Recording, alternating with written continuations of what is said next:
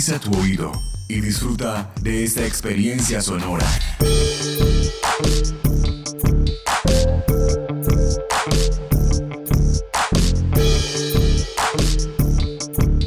Este es un podcast UN Radio.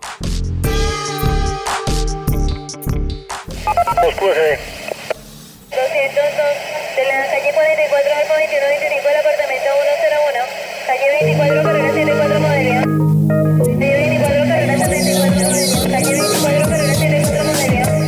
Relatos de gobierno urbano. Hay de varios precios, patrón, de 6, de 7, de 8. Hay de varios precios. Relatos de gobierno urbano. La ciudad contada por sus protagonistas.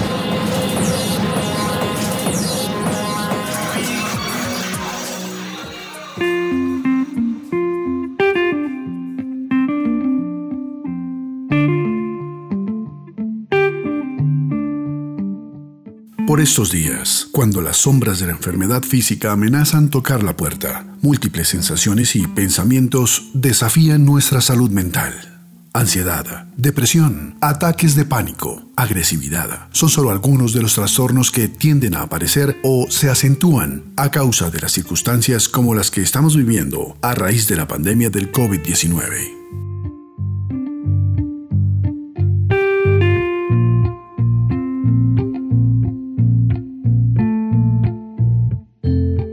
Sin embargo, estos trastornos no aparecen solo por situaciones extraordinarias. Desde hace mucho tiempo, afectan a gran parte de la población mundial y hacen presencia en algún momento de la vida de todo ser humano.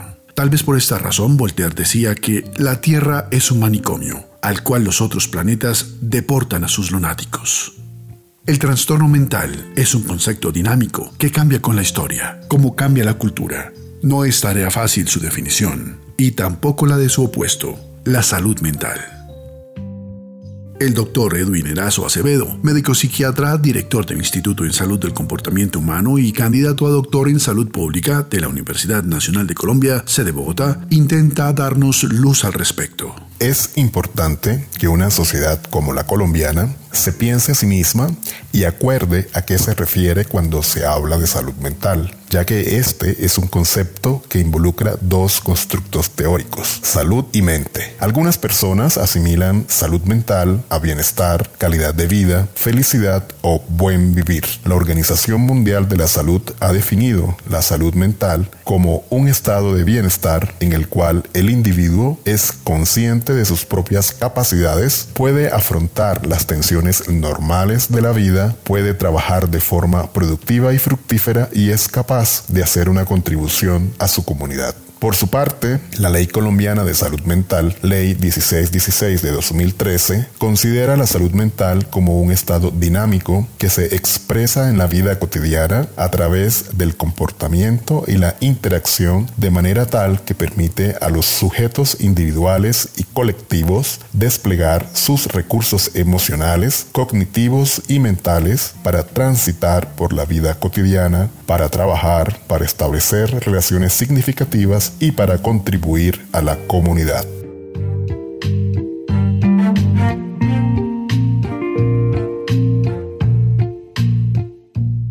La salud mental atraviesa nuestro estilo de vida, permea nuestro entorno laboral, nuestras relaciones familiares y sentimentales, en conjunto, todo lo que determina y afecta la salud psicosocial. Doctor Joaquín Aguasaco Méndez, médico psiquiatra, cuéntenos cómo se relaciona la salud mental con la psicosocial. Su relación con la salud psicosocial es muy grande porque es uno de los componentes de la salud psicosocial. Cuando uno habla que un individuo es cuerpo, es mente y es una sociedad en la que se conforma, en la medida que su mente esté bien, pues asimismo va a ser y colaborar a la sociedad y no va a afectar ni se va a dejar afectar tanto por las alteraciones de la sociedad. Digamos que las tres se relacionan. Si tú no estás bien de una salud mental y tienes una enfermedad física, más fácilmente te puedes enfermar de la mente. Asimismo, si tú tienes condiciones sociales que no son las más adecuadas y no estás bien de tu salud mental, te puede dar una enfermedad mental. Pero si por el contrario estás con tu salud mental bien, si estás en un estado de bienestar mental, va a ser mucho más fácil que las condiciones sociales se puedan llevar adelante.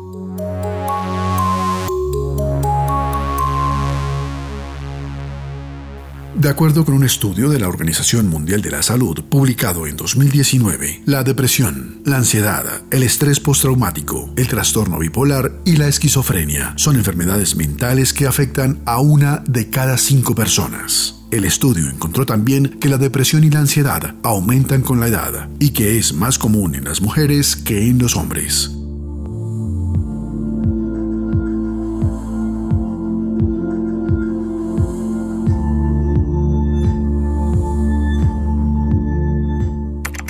Por su parte, según la encuesta nacional de salud mental 2015, el 4,5% de la población colombiana entre 18 y 44 años reporta haber tenido algún problema de salud mental en su vida. Se siente angustia, taquicardia, sensación de ahogo, hormigueos, acidez, miedos irracionales, visión borrosa y muchos más síntomas, todos estos de manera permanente, o sea, 24/7, día y noche. Y cuando llega el ataque de pánico es la más horrible sensación de estar perdiendo la razón. El doctor Rafael Vázquez Rojas, profesor titular de la especialización en psiquiatría de la Universidad Nacional de Colombia, sede Bogotá, nos cuenta cuáles son las enfermedades o trastornos mentales más comunes. Son realmente varias, pero las más destacadas son la depresión, que es la de mayor frecuencia, y los trastornos de ansiedad. Esos son los, los fenómenos más frecuentes como enfermedades mentales en Colombia.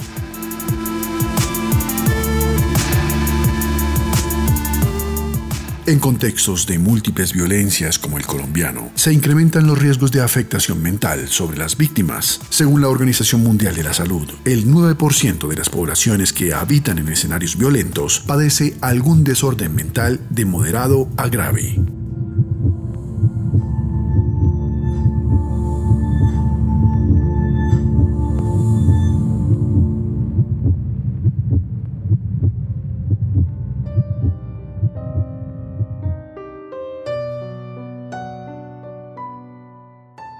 La violencia intrafamiliar, de género o contra los infantes puede propiciar en las víctimas ataques de pánico, trastorno de estrés postraumático, abuso de sustancias, depresión y ansiedad, entre otras. Sin embargo, la psicóloga clínica Sonia Vaccaro cuestiona la justificación de la violencia contra la mujer como efecto del entorno violento del agresor. La relación entre violencia y salud mental no me parece muy afortunada porque podríamos estigmatizar a quienes padecen algún tipo de patología mental y en realidad no todas las enfermedades mentales tienen asociada violencia o mejor dicho agresividad y hoy en día con la medicación se controla muy bien la pérdida del control de impulsos que pueden tener estos pacientes. Con referencia a la violencia contra las mujeres o la violencia basada en el género, la violencia definida como aquella violencia que se ejerce solo y exclusivamente contra una mujer por el hecho de esta ser mujer. Había antes diferenciado violencia de agresividad, porque en realidad aquí sí hablamos de violencia, porque la violencia siempre implica una diferencia jerárquica o asimétrica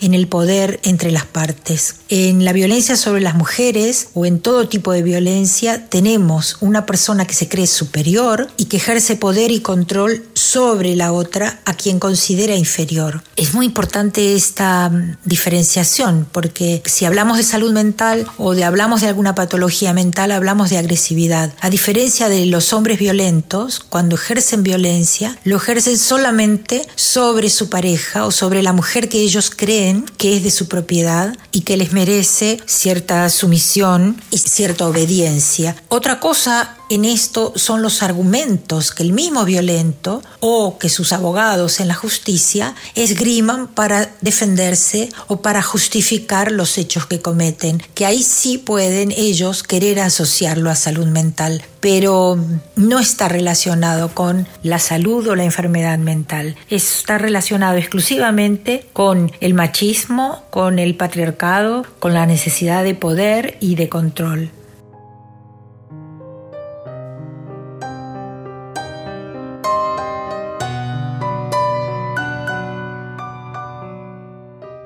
El Ministerio de Salud y Protección Social de Colombia, en su rol de autoridad sanitaria y en cumplimiento de sus competencias, acompaña la adopción e implementación articulada de la Política Nacional de Salud Mental. Su gestión requiere de la decisión política nacional y territorial e implica procesos de articulación sectorial e intersectorial con participación social en salud.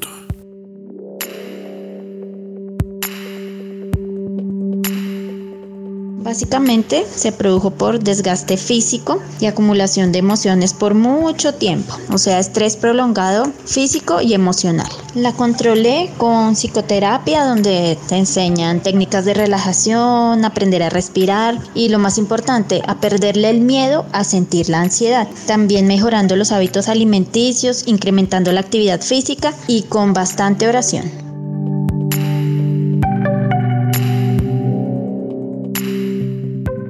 En teoría, Colombia cuenta con una institucionalidad amplia para atender la salud mental. Sin embargo, ¿cómo se atiende este tipo de trastornos en nuestras ciudades? Esto le preguntamos a Ever José López Cantero, integrante del grupo de investigación Procesos y Métodos en Psicología Social y Psicología Jurídica de la Universidad Nacional de Colombia.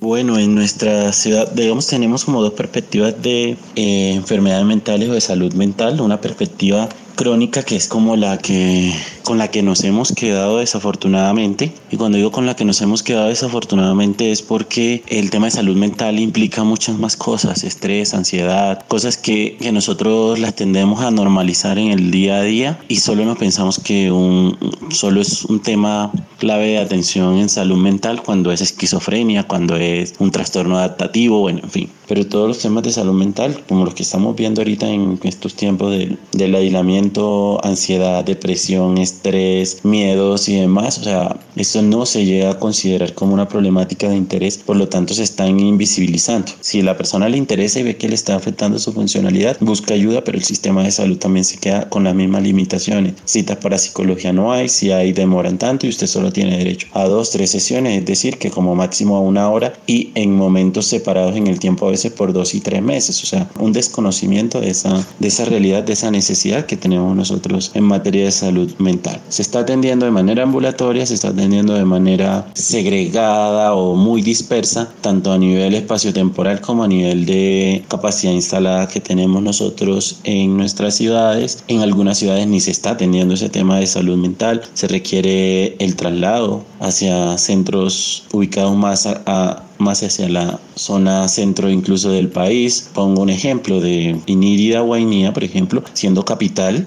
los temas de salud mental toca atenderlos por traslado aquí hasta Villavicencio en muchos de los casos o incluso hasta acá hasta Bogotá. Entonces, digamos que la capacidad instalada en nuestras ciudades en general es muy precaria.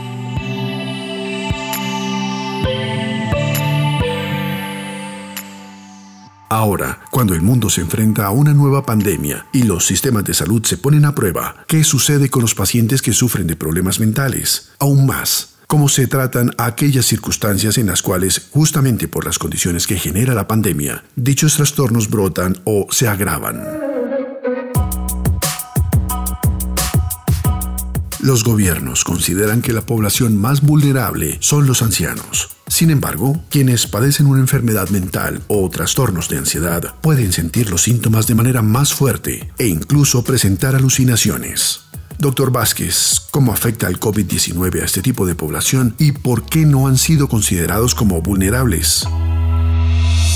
Hay que pensar que con esta crisis realmente todos estamos sintiendo una ansiedad mayor todos estamos sintiendo al mismo tiempo miedo y todos estamos sintiendo incertidumbre por cómo va a evolucionar esta condición, qué va a pasar con nosotros en estas circunstancias. Entonces piensen ustedes que si una persona tenía ya dificultades, pues estos tres nuevos elementos aumentan notoriamente su capacidad de adaptarse, le aumentan los síntomas y sobre todo la sensación de incapacidad y de dolor emocional le aumenta notablemente. ¿Por qué esta población que sufre de emociones, de trastornos mentales no es considerada una población vulnerable? Es un asunto general del sistema de salud nuestro. Acuérdense ustedes que en el sistema de salud nuestro los enfermos resultan incómodos porque generan gasto. Entonces, estos son unos enfermos más para el sistema de salud e igualmente están desprotegidos como lo están otros enfermos.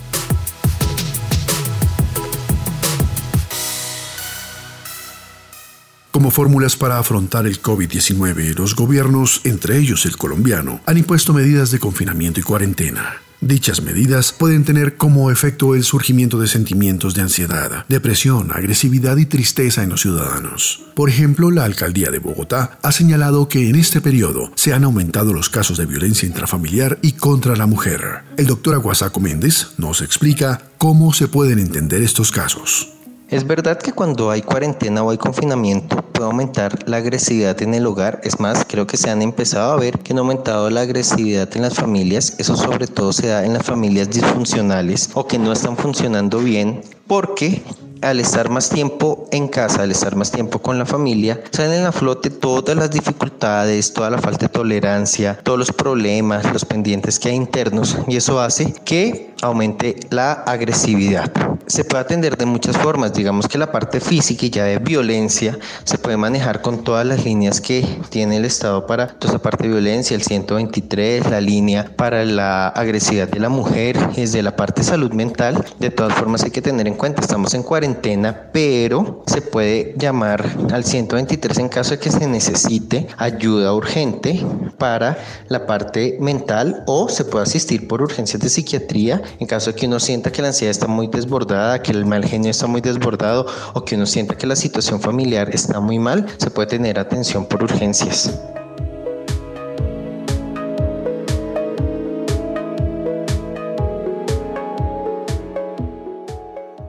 La atención psicológica y psiquiátrica es el primer paso para tratar estos casos. No obstante, algunos aseguran que el arte, la actividad física y otros mecanismos pueden ayudar a mejorar la salud mental. Esta es la opinión del doctor Aguasaco Méndez al respecto.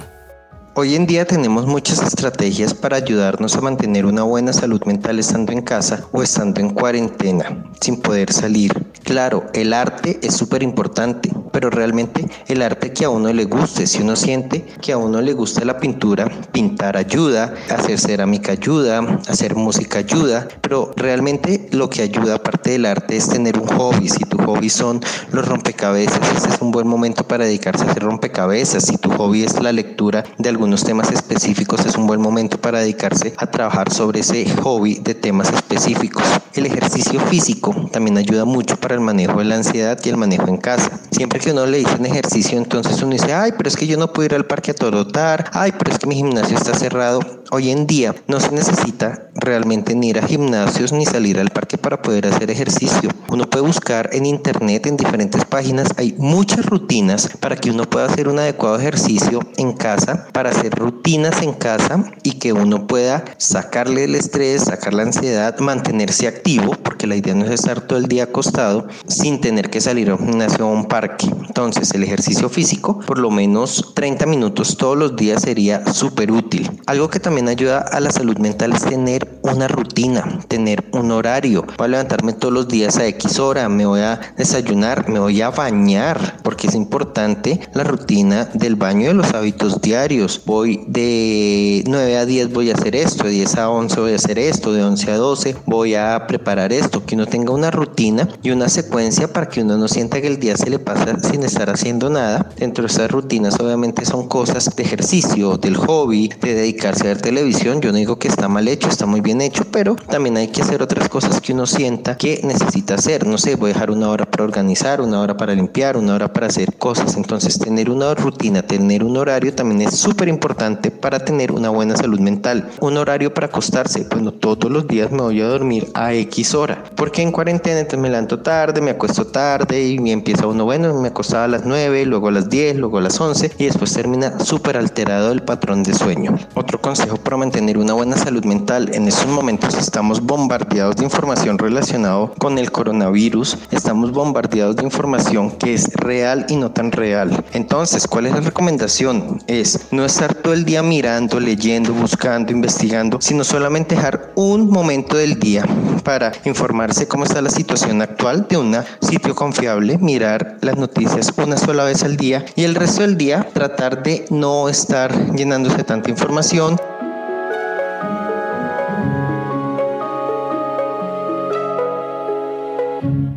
Hay algunos mm, momentos que sí me ha generado un poco de ansiedad, pero leve, pero creo que es lo normal para la situación que estamos pasando. He procurado seguir con mis rutinas de actividad física, de relajación y de esparcimiento.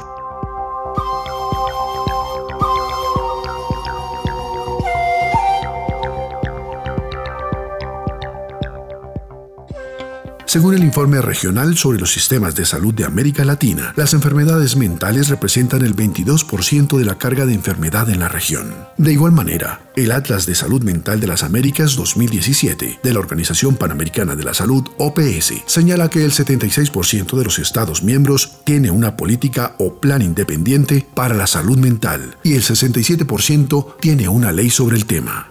El doctor López nos habla sobre la capacidad de nuestro sistema de salud en materia de atención psicológica y psicosocial, y en particular frente a la actual coyuntura. Sin embargo, nos vamos a ver abocados a una realidad muy concreta y es la falta de capacidad instalada en nuestras ciudades para brindar esa atención en salud mental. Nosotros tenemos en primera, como en primera perspectiva, el hecho de los centros especializados para atención de salud mental son muy pocos. La capacidad que tienen las instituciones prestadoras de salud en nuestro país desafortunadamente es muy baja. Nosotros en el departamento nada más en Cundinamarca hablamos de veintipico de camas nada más para atender el tema de salud mental que pues es bastante complejo. Existen algunos temas de salud mental que no requieren esa hospitalización ni nada, pero aún así hablamos de que digamos para los casos en que severos en que se requiere esa hospitalización, el número de camas es muy bajo, pero también para la atención específica en materia de salud mental para casos complejos que también requieren el tratamiento, el acompañamiento, aunque no sea hospitalización, sino que sea mm, desde la casa, pues también tenemos una capacidad muy reducida frente a esa capacidad de atención que nosotros podemos brindar. Desafortunadamente a, los pacientes de salud mental que llevan temas de esquizofrenia, por ejemplo, les toca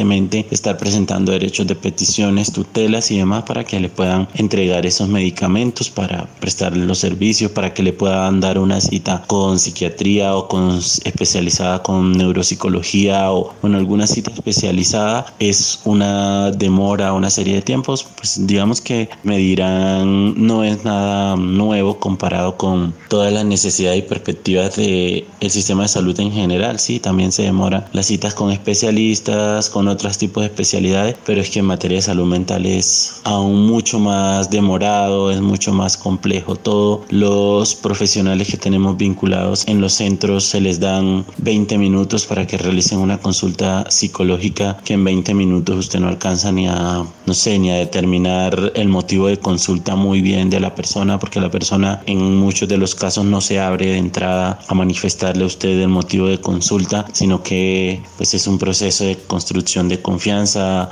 Todos esos elementos nos llevan a, a analizar que la situación de salud mental en nuestras ciudades no está siendo abordada como debería ser, que no está siendo atendida como debería ser.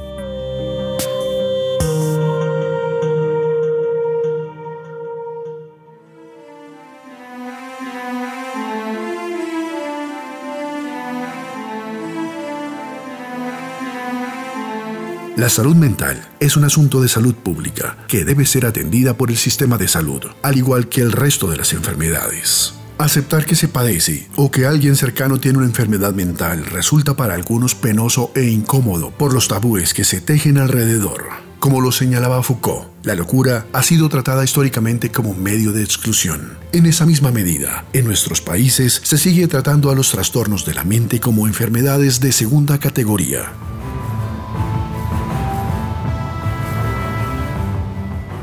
La realidad es, sin embargo, distinta. Los ritmos de vida que tenemos y las presiones a las que nos enfrentamos día a día nos retan a desafíos mentales cada día más complejos. En esas condiciones, la siguiente frase de Darina Jones parece acertada. La locura solo es una visitante ocasional que se toma su tiempo e intenta conocer a todos personalmente.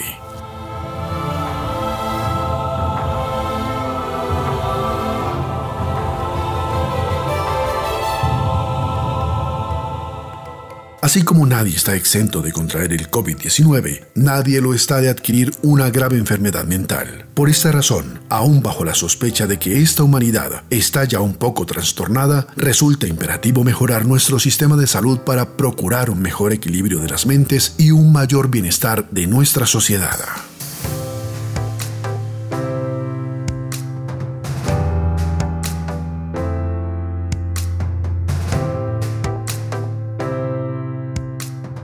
Este podcast contó con la dirección de Diego Isaías Peña Porras, profesor de la Universidad Nacional de Colombia, la producción periodística de Claudia Sánchez, Milton Medina y Paola Medellín, la locución y producción sonora de Edgar Huasca.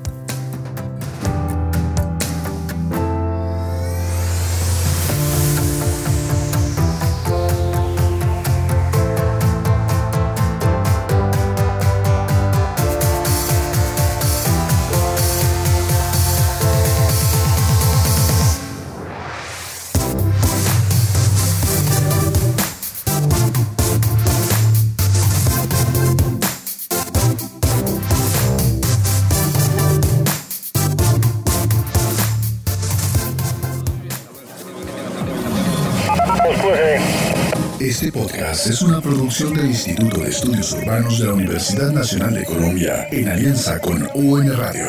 Calle 24, carrera 74 modelo. Calle 24, carrera 74 modelo. 91 apartamento 102 del interior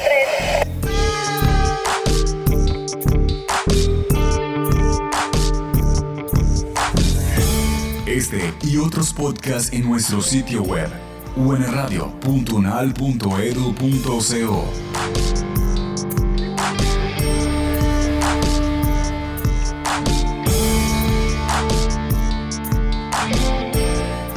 Universidad Nacional de Colombia, proyecto cultural y colectivo de nación.